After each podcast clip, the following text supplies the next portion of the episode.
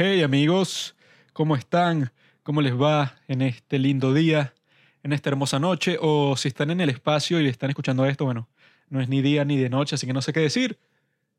Pero el día de hoy, en este Juanqui Recomienda, les quiero recomendar esta serie alemana que me gustó mucho, que se acaba de terminar, y que sorprendentemente yo no sabía ese, ese hecho antes de comenzar a verla hace unos meses, pero está basada en una historia real. Es algo que pasó en Alemania. La serie se llama How to Sell Drugs Online Fast. Por alguna razón tiene un nombre en inglés que se traduce a Cómo vender drogas online rápido. Y trata sobre un muchacho que desde su habitación, el tipo, bueno, tiene como que sus habilidades tecnológicas, no él, sino su amigo, que es como que un super nerd, eh, se, se la pasa todo el día jugando videojuegos en su habitación y le gusta mucho la programación, entonces tiene estas habilidades que puede crear una página web súper rápido y puede hacer todo este tipo de medidas de seguridad para asegurar que con su nueva página de drogas que están creando para ganar millones de dólares en Bitcoin, que es la meta de todos, para asegurar que la policía no sepa quiénes son ellos, tienen todos estos planes. Hay muchos dramas porque lo que empieza a mover la trama en esta dirección criminal es que la novia del protagonista está volviendo a Alemania luego de estudiar por un año, creo fue un año o dos años en, en los Estados Unidos, y vuelve cambiada, como siempre los viajes cambian a la gente, y el protagonista que se llama Moritz entra en crisis porque ahora él que es un nerd y que no tiene muchos amigos, él está como que poniendo todas sus esperanzas y que, ay, cuando vuelva mi novia, mi vida volverá a la normalidad, pero resulta que no es así porque su novia ha cambiado completamente y en la situación en que él está, bueno, tiene que adaptarse ahora porque su novia descubrió las drogas y no quiere estar con él. Y por ahí es que todo se encamina un poco como en The Social Network, que él se siente abandonado, se siente ignorado y quiere hacer algo grande, quiere hacer una explosión para llamar la atención Así pasa también con Mark Zuckerberg en The, Social Network. Tiene problemas con su novia y eso es lo que lo motiva y que voy a crear la mejor red social del mundo, la mejor tecnología para que vean que soy una estrella y que puedo estar con otras mujeres porque voy a tener mucho dinero. Esa es su motivación y también es la motivación de este personaje, bueno, entre otras cosas. Pero me sorprendió mucho el hecho de, de que está basado en una historia real y que Netflix fueron lo suficientemente inteligentes para que cuando estrene la tercera temporada que fue como que, creo que fue la semana pasada que la estrenaron y ya la vi toda porque me pareció muy divertida. También estrenaron ahora el documental sobre la verdadera historia en que se basan para hacer la serie. O sea, es muy ingenioso porque sabes que todas las personas que terminaron de ver la serie, que está muy bien hecha, van a correr a ver este documental, que también lo vi, y no es muy bueno. No se los recomiendo mucho en verdad, eh, yo creo que sería mejor leer un artículo sobre la historia del muchacho este que se llama Maximilian Schmidt, que hizo esta página desde su cuarto que se llamaba Shiny Flakes. Y ahí, bueno, el tipo vendió millones de millones de dólares en drogas a muchos países del mundo, incluso simplemente usando el servicio de correo. O sea, es un tipo muy ingenioso y los policías lo decían y que nosotros pensábamos que con el volumen de droga y de pedidos que se estaban haciendo el tipo en pleno internet, pues, o sea, ni en la deep web ni siquiera en el Internet abierto como tal, el tipo vendió y que creo que fue al final una tonelada de droga. Eh, y la gente le pagaba en Bitcoin y el tipo al parecer ofrecía muy, muy buen servicio, pero eso le duró un año hasta que, bueno, todas estas historias siempre terminan con que el narco, el tipo que vendía las drogas, bueno, no queda en muy buena situación. Pero el documental en sí no tiene mucha narrativa, o sea, no hay como que paso por paso, qué es lo que está pasando, qué es lo que motiva al personaje, y no hay mucho drama tampoco porque resulta que este tipo se la pasaba todo el día en su cuarto, al parecer no tenía ningún amigo, al parecer no tenía novia, era un tipo que estaba completamente aislado y esa era una de las razones por la que pasó un año completo en este negocio y nadie sabía quién era y ganó millones de dólares en eso y nadie tenía la más mínima idea. Porque literalmente nadie más lo sabía, solo que si sus proveedores, que también eran anónimos y se comunicaban con él en un servicio anónimo de mensajes, entonces, el hecho de que solo sea una persona en su cuarto haciendo esto y encerrado, no hay muchas oportunidades para drama. Y por eso es que pienso que los que hicieron la serie basada en su historia son gente ingeniosa, porque se las arreglaron para hacer una serie divertida a partir de esta historia que por sí sola es muy seca. Porque él también lo atrapan como que por una banalidad, por un error, por una cosa que ni siquiera fue su culpa y que él con todo este dinero que estaba ganando, él ni siquiera lo gastaba, lo tenía ahí todo guardado y creo que nunca se compró nada con él, eh, porque solo le parecía divertido este juego que estaba haciendo de convertirse eso en un capo de la droga, pero que si nadie tuviera la más mínima idea que se trataba de un adolescente de 17 años que le gustaba la programación y la seguridad online y todo eso,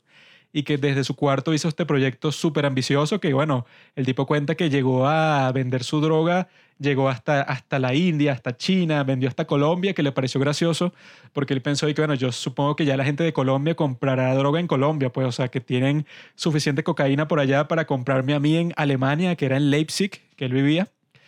y que tanto su madre como el novio de su madre, pues creo que sus padres estaban divorciados, nunca se dieron cuenta de que él estaba en ese negocio porque estaban todo el día trabajando y apenas interactuaban con él y eso le permitía eso, pasar casi que el 100% de su, de su tiempo solo trabajando la página hasta el punto que se volvió como que agobiante. Cometió uno que otro error, pero bueno, fue otro distribuidor que cometió el error, que lo llevó a la cárcel. Una historia de ese estilo, pero que si tú tratas de hacer una historia de, de eso para una serie o para una película, es aburrido. O sea, es un proyecto muy ambicioso, muy interesante lo que él hizo. O sea, sí, es como que una idea también súper interesante eso de que si quieres ser eso, un narcotraficante, un tipo así, tipo Walter White, pues un Breaking Bad, un eh, Ghost Fring de, de Breaking Bad, no tienes que ser el estereotipo y que, bueno, este tipo es a tortura a la gente porque tiene competidores y tiene una banda de maleantes que lo protegen y hay una guerra de bandas por el territorio porque venden en la plaza. Nada de eso, pues, o sea, el tipo, gracias al Internet, te eliminas todo eso completamente y que eso también te hace preguntarte, pues, o sea, si el hecho de vender drogas no es como cualquier otro negocio. Que eso también surge en la serie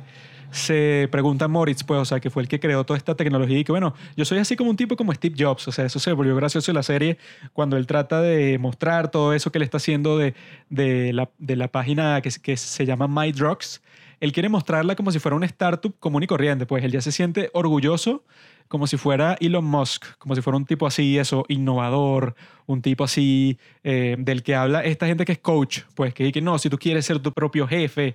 eh, él se pone como que en esa categoría de gente, ¿no? Y también te hace preguntarte eso, pues, o sea, que si las drogas en realidad son y que, como le dicen a él, o sea, al final de la serie, un personaje un poco tonto,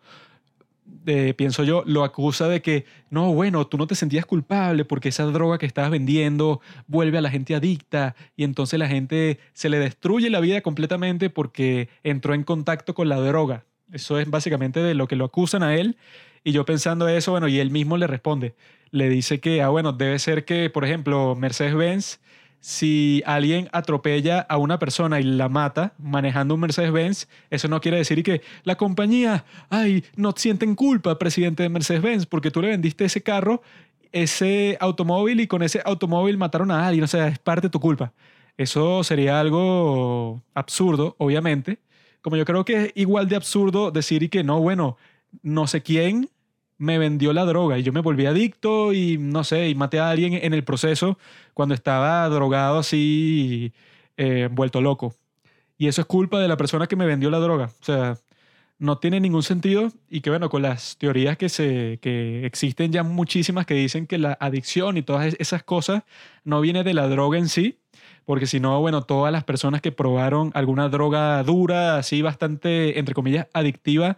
durante el transcurso de su vida, toda esa gente que, bueno, simplemente te hace adicto y se te destruye la vida. Obviamente eso no es lo que pasa, porque un montón de gente, bueno, si solo con probar una droga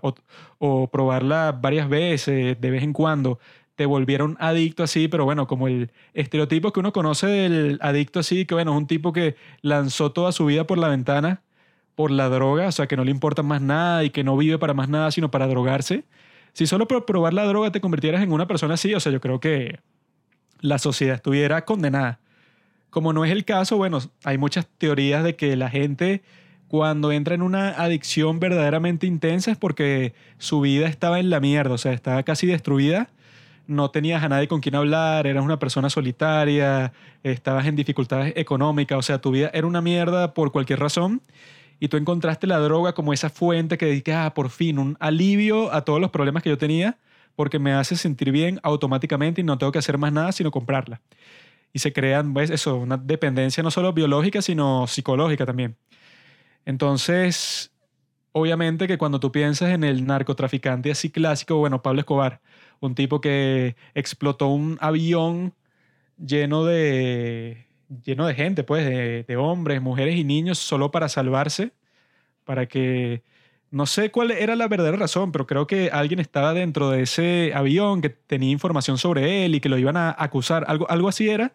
Y él, bueno, no le importó y mató a cientos de personas solo por eso. Y ya, bueno, tenía su propia pandilla, el cartel, pues, o sea, cuando uno piensa en un cartel, es este grupo de gente que está dispuesta a todo, pues, o sea, los carteles son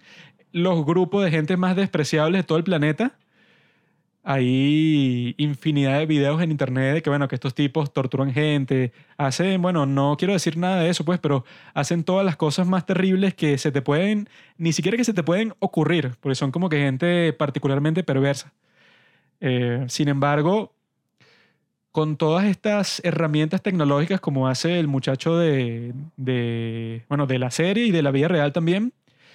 te saltas todos esos pasos, o sea, no hay necesidad de matar a la competencia, no hay necesidad de,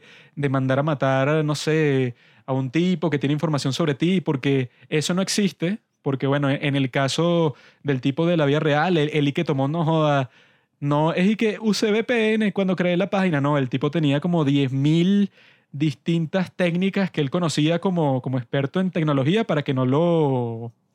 eh, para que no lo pudieran identificar, pero bajo ninguna circunstancia. Y casi funciona eh, haciendo excepciones por uno que otro error, porque bueno, así es la vida, ¿no? Pero ahí es que como que sale la pregunta más profunda, pues, o sea, si vender drogas como tal te hace un criminal, o sea, si tú no haces más nada,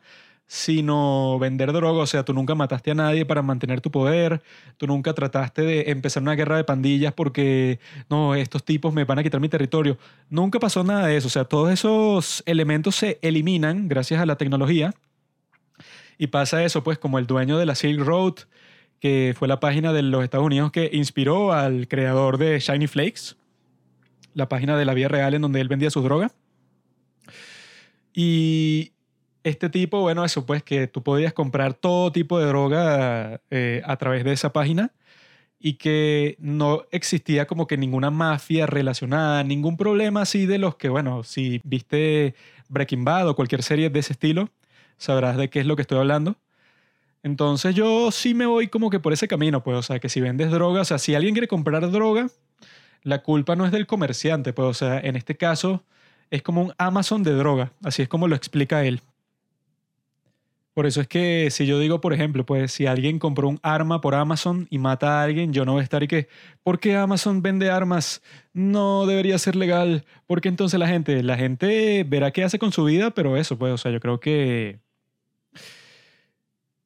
es una serie que te hace hacerte todas esas preguntas gracias a la tecnología y que también se nutre bastante, bueno, de todas las que la han precedido.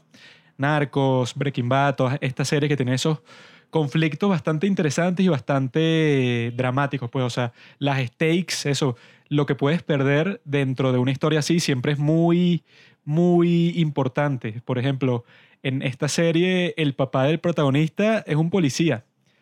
entonces el policía obviamente nunca se imaginaría que su propio hijo, que es un nerd, que se la pasa supuestamente todo el día estudiando, que es un niño mm, ejemplo, excelente, porque saca muy buenas notas y todo eso, él nunca se imaginaría que de repente estará, estará vendiendo droga, porque lo que él debe tener en la cabeza y que no, la gente que vende droga es este tipo así todo malo, este ghost fring y que, oye tú, te voy a destruir si no es lo que quiero.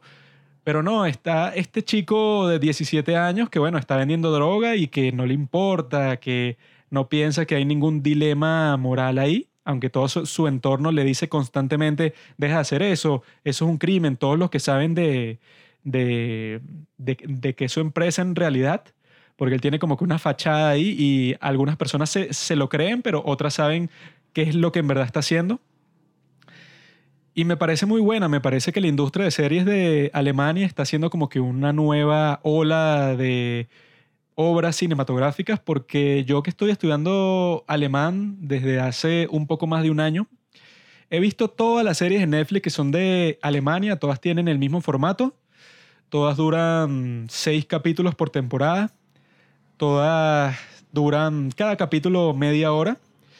Y me gusta eso, pues, porque me gusta que traten de comprimir la historia lo más posible. Esta serie tiene tres temporadas, cuando casi todas las otras son de una temporada. Entonces, esta como que le fue bastante bien. Y es otro tipo de serie, no es como Dark, que Dark ya es como que una serie común y corriente, que bueno, no tiene como que el estándar nuevo de esta serie que están sacando de Alemania.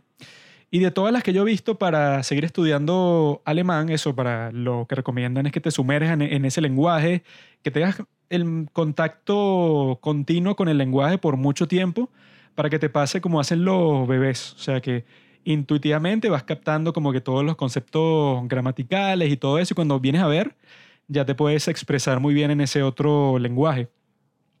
De todas las series que yo he en Netflix para hacer eso, la única que recomendaría es esta, porque todas las demás hay bastante. O sea, si tienen Netflix, habrán pasado por enfrente de, alguna de estas. Se llaman Biohackers, que tiene dos temporadas. Eh, nosotros somos La Ola, in the Vele. También está Barbarians. Yo he visto todas estas series, otra que se llama Perfume.